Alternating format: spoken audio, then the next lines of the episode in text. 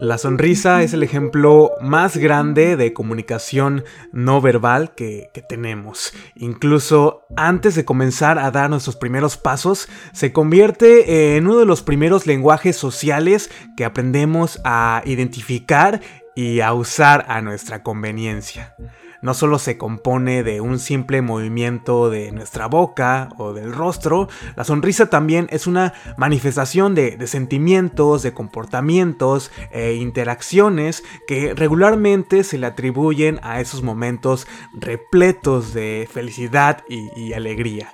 Pero también la sonrisa es utilizada como una máscara para ocultar tristeza, depresión y en algunos casos pensamientos o intenciones más peligrosas. Una infinidad de sonrisas macabras y amenazantes han dejado su huella en la historia del cine de terror, desde Jack Torrance hasta Pennywise, películas que además de hacernos sonreír de nervio, nos han demostrado que detrás de una sonrisa se puede esconder depravación, obsesión y muerte. Y para continuar con la tendencia, la más nueva película de Paramount Pictures, Smile, promete utilizar el símbolo universal de la sonrisa para convertirlo en la peor pesadilla de su protagonista.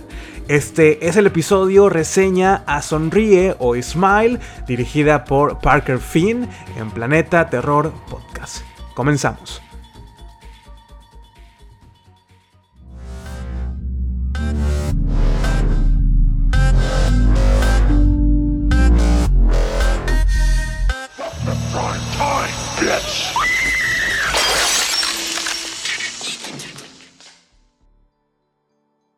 Hola, ¿qué tal? Bienvenidos al primer episodio de la tercera temporada de Planeta Terror Podcast, un programa que está dedicado al género del terror en sus diferentes formatos y presentaciones, películas, series, documentales, que como lo mencionaba en la introducción, también nos llegan a provocar esas sonrisas, ya sea por emoción, por el disfrute, por miedo, por nerviosismo o en algunas ocasiones por lo risible que son pues eh, eh, las narrativas o los efectos especiales, las actuaciones o la calidad eh, en general, producciones de terror que sin tener la intención se llegan a convertir en las grandes comedias con momentos mucho más divertidos que cualquier película de la filmografía completa de, Adam Sandler o de Eddie Murphy. Aunque también tenemos a esos grandes clásicos como Evil Dead, eh, en donde la comedia y el terror se relacionan de manera exitosa, hay una cohesión entre ambos, y para dar inicio a esta nueva temporada vamos a iniciar diseccionando a una película que no pretende ser la comedia del año, pero que sí ha logrado ser la película la más comentada, la más vista, la más exitosa de esta semana en curso. Y pues estoy hablando de Sonríe o Smile, la más nueva película de Paramount Pictures, que se ha posicionado en el puesto número uno de la taquilla americana y que también algo que no sucede comúnmente, fue estrenada simultáneamente en el mercado internacional en muchos de los países de Latinoamérica, Argentina, eh, Colombia, México, en España también, en gran parte de Europa, demostrándonos que sí, la audiencia lo que quiere en estos días es consumir terror, ver terror, sudar terror. Y estamos en el mejor mes del año para hacerlo. La Spooky Season nos ha estado dando sorpresa tras sorpresa. Y yo no culpo a nadie por haber caído en las garras de Smile, porque creo yo que ha sido la película con la mejor campaña publicitaria que hemos visto en los últimos, ¿qué será? 5 o 10 años con el simple hecho que hayan logrado ocultar la filmación en una época en donde todo se sabe, todo se filtra, todo termina en Twitter y al proceso creativo y de producción de Smile no se les filtró ni un pequeño detalle. Y ya teniendo la película terminada, el producto terminado, pues se nos comenzó a bombardear por todas las redes sociales con esta película sorpresa, e, entre comillas, con este título tan sencillo, pero que también resulta muy atractivo, eh, que dio pie a infinidad de teorías y análisis sobre su trama y la historia y esas primeras reacciones fueron bastante positivas.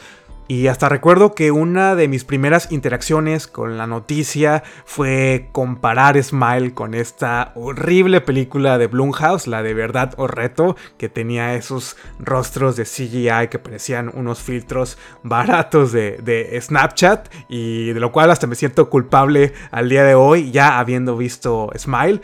Y conforme pasaban las semanas y el hype de Smile iba aumentando, los productores utilizaron de manera inteligente a esta iconografía conocida por todos, la carita sonriente con fondo amarillo para promocionar a la película y comenzaron a salir esas primeras imágenes promocionales que resultaban muy sugerentes. El primer tráiler dio una muy buena pinta y creo yo que la sencillez en su premisa pues les dio esta oportunidad única de poder hacer de la película una marca, vender a este símbolo universal que sí, traspasa fronteras, traspasa idiomas y que se nos está ofreciendo con una envoltura de película de terror muy adecuada para la temporada, para esta spooky season.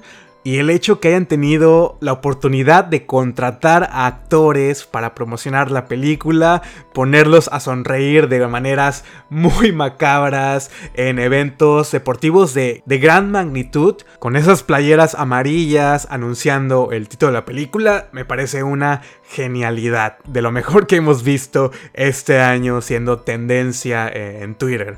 Y eso habla muy bien de la forma en la que están comercializando, sobre todo los de Paramount Pictures, a estas películas que ellos bien saben qué tienen en sus manos.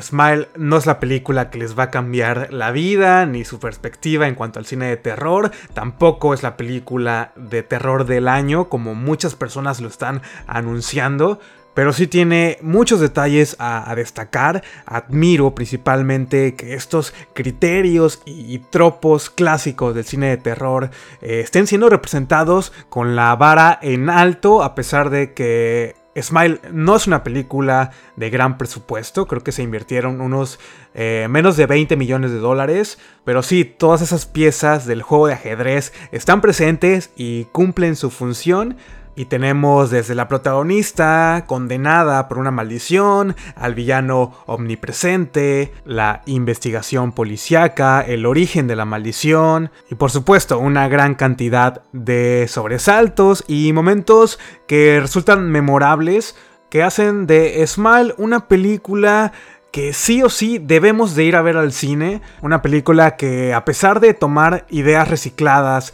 de algunos otros clásicos como The Ring, como It Follows, es más, Smile pudo haber pertenecido a esa tendencia de los años 2000 cuando se estaban haciendo los remakes de cintas asiáticas en Estados Unidos, porque sí, la línea y la narrativa encaja muy bien con estos ya ahora olvidados remakes americanos, pero ello no le quita el mérito a Smile de ser una película de terror en mayúsculas.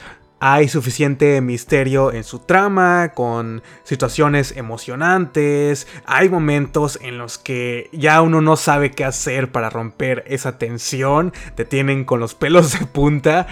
Smile toma el control de tu sistema nervioso y lo explota, ah, como si se tratara de un recorrido por una casa de sustos, una casa embrujada, de esos parques temáticos, en donde tú ya sabes reconocer el punto exacto en el cual va a llegar el sobresalto y aún así cuando estás en ese momento, pues caes y gritas y te espantas.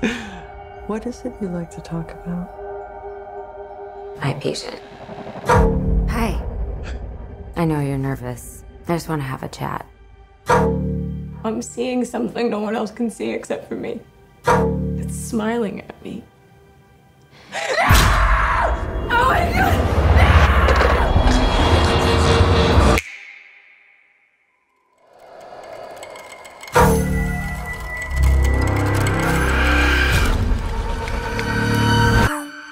god! Yesterday, a patient in your care died brutally in front of you. Explanation for what happened.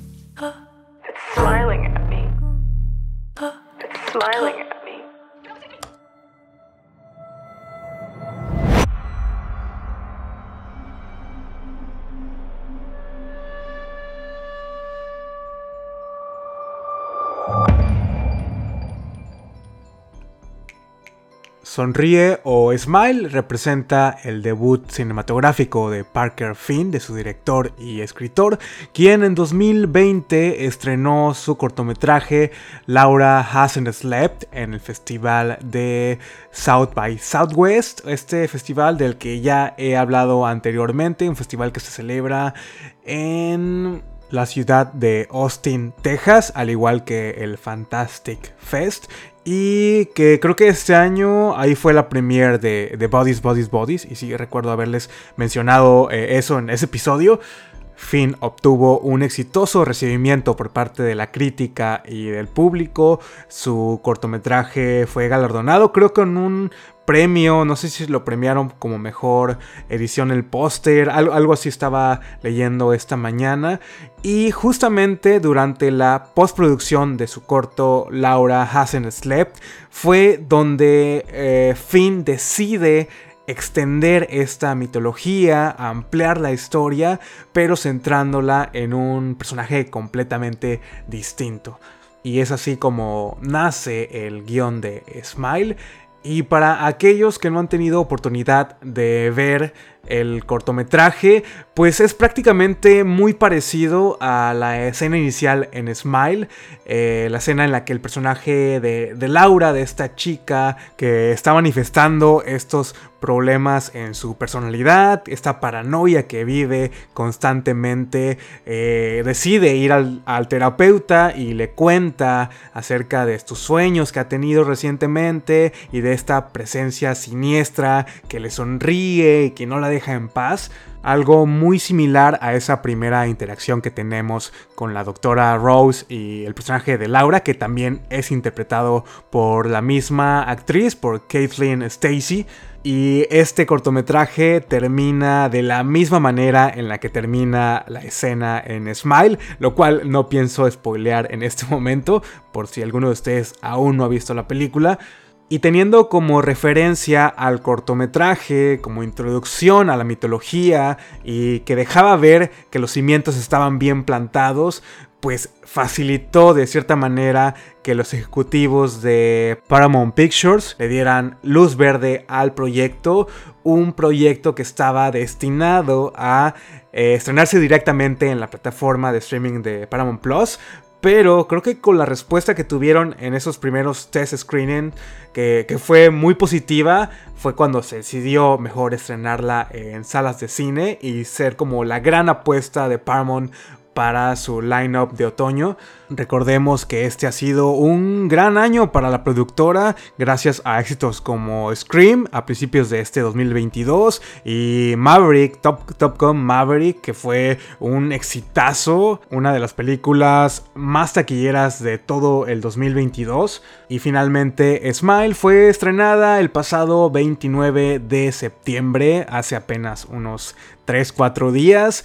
Y gracias a la gente de Paramount Pictures Canada por habernos invitado al Advanced Screening y entre las muchas curiosidades que pude encontrar sobre el proceso de filmación, mmm, creo que destacaría la participación de los estudios ADI para la creación de los efectos prácticos y el estado físico de este villano, sobre todo en los últimos momentos de, de, la película. Estudios ADI es una compañía especializada en efectos prácticos y visuales y prostéticos que data sus inicios desde 1988 y cuyo trabajo se puede apreciar en infinidad de películas del género desde Alien 3, Alien Resurrección, Alien contra Depredador. Ganaron el Oscar por hacer los efectos visuales en La muerte le sienta bien, Dead Becomes Her, esta clásica película de los 90s protagonizada por Meryl Streep y Bruce Willis, no recuerdo quién era. Y también fueron los responsables de la precuela de Depredador, Prey, que fue estrenada el pasado agosto en la plataforma de Hulu y, Disney Plus. Y es por ello que ese final boss en Smile se ve tan macabro, tan impresionante. Le dieron vida a una entidad sacada de una pesadilla terrorífica. Y esos fueron los mayores retos que se presentaron en la producción. El utilizar la menor cantidad de efectos computarizados posibles y dejarle el trabajo sucio a estos grandes expertos en trabajo visual prostético, el arte tradicional que debe de seguir vivo, que es irreemplazable y que se agradece que a los actores no les hayan tenido que reemplazar esas tenebrosas y predatorias sonrisas por un mal CGI. Los efectos prácticos en Smile elevan al producto, le dan una mayor intensidad a esas secuencias y aumentan de cierta manera toda esta paranoia que vive nuestra protagonista, todo el terror psicológico que se va desarrollando minuto a minuto. Y junto a estos magníficos efectos visuales que me motivan para que yo pueda ver esa película más de una vez, se le suma el diseño sonoro que es impresionante, el score compuesto por el canadiense Juan Cristóbal Tapia de, de Ver, de la fama de, The Wild Lotus, esta serie de HBO, una música que te anuncia que algo terrible está por suceder, pero que a la vez también te proporciona este sentimiento de ansiedad y, depresión y hasta miedo a lo desconocido, tal y como le sucede a nuestra protagonista, la doctora Rose, interpretada por la mismísima hija del señor Kevin Bacon, por Sosie Bacon, en este que es su primer papel protagónico de toda la vida. Ella no es nada ajena al cine de terror y en especial al universo de Scream, ya que la tuvimos en la primera temporada de la serie para NTV, en donde interpretaba a la novia de Audrey. Ella, spoilers, muere creo que en el tercer episodio y posteriormente la vimos interpretando a otra adolescente en la serie de Netflix 13 Reasons Why. En 2018 coprotagonizó la cinta Charlie 6, una de las tantas adaptaciones a la vida y al culto de Charles Manson, y más recientemente estuvo participando en la serie original de HBO Max, Mayors of Easttown, con Kate Winslet. Y acompañando a Sosie Bacon tenemos a varios rostros conocidos, entre ellos Kyle Garner, a quien seguramente todos ubican de Jennifer's Body, donde interpreta a este chico como Dark y, emo, que termina siendo una de las presas de, de Jennifer, de Megan Fox. También estuvo en Scream de este 2022, Scream 5, y en el remake del 2010 de Pesadilla en Elm Street. También tenemos a Jesse T. Usher de la fama de la serie de Amazon Prime The Boys, a la actriz Caitlin Stacy, quien aparte de haber participado junto a Parker Finn en su cortometraje, también eh, la ubicamos de la película Fear Inc. del 2016 y I Frankenstein del 2014. Y puede que alguno de ustedes la ubique de esta película de mi director favorito de toda la vida, eh, Lucky McKee, esta cinta del 2013, All Cheerleaders Die. Y en un papel más secundario tenemos al actor y comediante Cal Penn, de la fama de Harold and Kumar, y con ese último nombre damos por concluido este segmento de datos de producción y de casting. Y si hasta este punto del episodio aún no han visto Smile, pues, ¿qué están esperando? Vayan a verla al cine.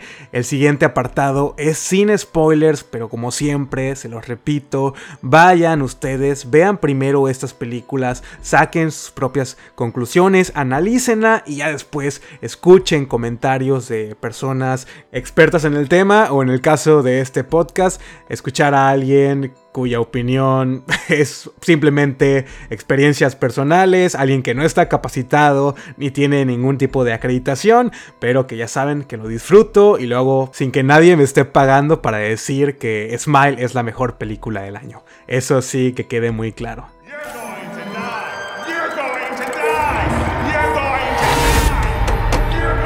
I found 20 cases involving 19 victims with a direct line linking them all together. You said only 19. Why is it that everybody else who's seen it is dead and you're alive? I've seen it too. You? Get away from me! How long between each victim's death? None of them survived longer than a week. Today's my fourth day. I am not gonna keep running. I have to face it. How does it make you feel?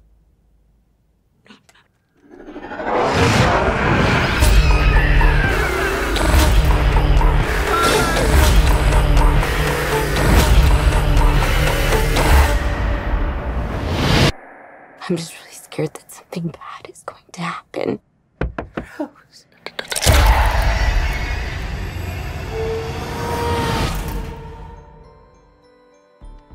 Smile es una gran película de terror en varios niveles.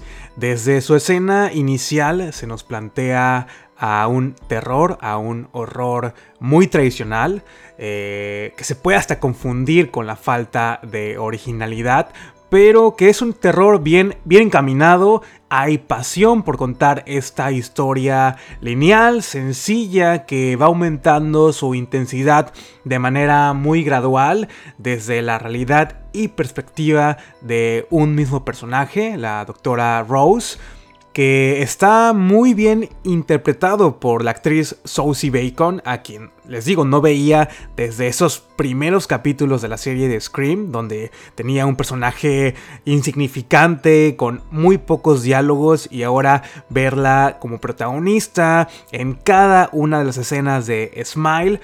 Un personaje con una carga emocional bastante compleja y que seguramente requirió demasiada concentración para la actriz, para llegar a esos matices. Y es que la dualidad en Rose, tanto como espectadora y posteriormente como víctima de esta maldición, nos proporciona la información suficiente para entender el personaje, para conectar con él, para ser su confidente y su cómplice en este viaje hacia la locura.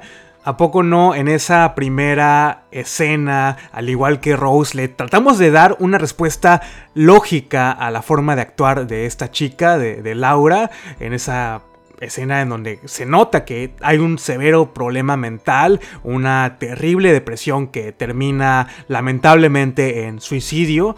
Una de mis secuencias favoritas de la película. Me encanta cómo la cámara sigue la mirada de Rose cuando voltea a ver hacia la parte trasera del consultorio y ella pues está asombrada de qué es lo que está viendo esta chica y no se da cuenta que es a ella misma, ella es la presencia o ella está siendo de cierta manera poseída por esta entidad maligna.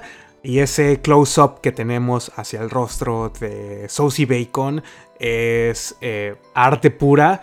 No solo ha presenciado la muerte de una paciente frente a sus ojos, sino también está detonando ese trauma de, de su pasado. Y conforme la maldición se va haciendo presente en la vida cotidiana de Rose, las cosas van tornándose diferentes. Ahora es el turno de ella y de nosotros como espectadores comunicar esa realidad, luchar contra esa realidad, poder decirle a alguien lo que está sucediendo, lo que está viviendo, sin que se le tache de, loca o de mentirosa. Nos volvemos cómplices de estas pesadillas y fantasías catastróficas que vive Rose después de la muerte de su paciente y creo que uno de los puntos más fuertes de la película es la fiesta de su sobrino.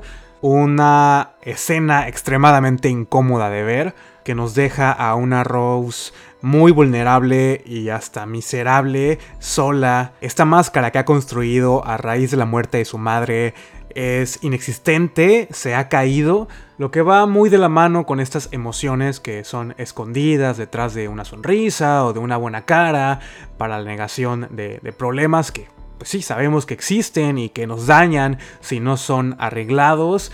Y la propia Rose, pues tiene este pasado oscuro que decidió solucionarlo volviéndose un especialista en la salud mental, colocando una barrera impenetrable que tarde o temprano iba a ser derribada. No es ningún secreto que la maldición en Smile sirve como alegoría al trauma, a la pérdida de un ser querido, al hecho de vivir un evento que que deja un daño irreparable en las emociones de, la víctima. En el caso de Rose, el suicidio de su madre, pues la ha orillado a vivir como en esta falsedad, a poner estos límites incluso con su pareja sentimental, con su prometido, una relación que tal y como se desarrolla en la película es muy superficial en la primera oportunidad que tiene el personaje del prometido de zafarse y de huir de los problemas de Rose, lo hace muy despreocupadamente y creo que me parece muy correcto que la película juegue con poner a Rose en esta postura, un aislamiento total, mientras que el terror y la desesperación va creciendo, los encuentros con este ente maligno se van agravando aún más, lo que habla muy bien de la visión tan clara que tiene la historia y ese propósito tan fijo que para el final de la película, por muy crudo o desalentador que son esos últimos minutos, el propósito de que se cumple, se cumple. Y una de las principales razones por las cuales Smile funciona tan bien es indiscutiblemente su dirección. No hubo ningún momento en el que yo dejara de sentir esta ansiedad del personaje de Rose. La cámara nos genera estos planos tan particulares que le dan profundidad a cada uno de los escenarios, a cada uno de los personajes, te sientes y te mantienes alerta ante estas amenazas que sabes están ocultas o ya sea en la oscuridad o en la plena luz del día, estás esperando como nerviosamente a ver esas sonrisas congeladas y, bizarras en algunos de los personajes secundarios, personas que forman parte de la vida cotidiana de Rose hay un momento en la película en el que empiezas a desconfiar de, todos, desde sus pacientes, su pareja, su expareja, hasta su psiquiatra, te genera una desconfianza. Y a pesar de que no cuenta con un gran body count, ni exceso de, sangre, ni escenas de muerte, eh, sí la película lo sustituye con estas secuencias de sueños y pesadillas que generan mucha anticipación, mucho suspenso y que como bien sabemos terminan en los ya tradicionales jumpscares o sobresaltos que no todos me resultaron malos. Yo me los comí todititos, en especial esa escena en la que suena la alarma de seguridad así de, de repente, fue, fue mi jumpscare favorito y creo que sí, la dirección de Parker Finn realmente es brillante. No puedo esperar para ver qué más nos ofrece en su siguiente película, ojalá que siga en el género del terror y ese diseño de la entidad al final de la película para mí es una de las mayores sorpresas que tiene Smile. Eh, no pienso describir a esa criatura, pero realmente me ocasionó mucho miedo, mucho pavor. Y me gustó mucho más que, por ejemplo, la criatura de Barbarian, que, creo que tiene hasta menos tiempo en pantalla la de Smile que la de Barbarian, y me gustó mucho más. Tiene un diseño mucho más fantasioso, e ingenioso que la de Barbarian. Y el guion también superó las expectativas que yo tenía con esta película, aunque se toma en serio y hay una cierta ferocidad en la historia y hay momentos que te sumergen en el psique de esta protagonista, también tenemos los destellos de, buen humor, de personajes pintorescos, sin stealers, un par de chistecitos aquí y allá, que indudablemente diversifica el ver esta película. Una producción que es una completa celebración a todo eso que nos gusta del cine de terror y que hasta como se los puse en un tweet es la golosina de esta temporada. Es para el disfrute de todos y para dejar una sensación agradable en el paladar de todos los que disfrutamos del cine de terror. Y sin más que agregar, damos por concluido este primer episodio de la tercera temporada de Planeta Terror Podcast. No olviden que pueden dejar una puntuación, una valorización en la plataforma de Spotify, un comentario o un me gusta en la plataforma de Evox y que siempre las redes sociales del podcast están abiertas para cualquier comentario, sugerencia. Los links están listados en la descripción de este episodio. Y es momento en que ustedes se hagan escuchar aquí en el programa y quiero y les pido también que me ayuden a responder esa encuesta que está en la plataforma de Spotify. De acuerdo a los parámetros del dolor de Planeta Terror Podcast, quiero saber qué tan placentera o dolorosa fue su experiencia viendo Smile en las salas del cine cada uno de los votos cuenta y a lo mejor yo soy el que está equivocado y Smile sí es la película, la mejor película del año hasta este momento, pero estoy cegado a ello, háganmelo ver y nos escuchamos la próxima semana en otro episodio. Bye.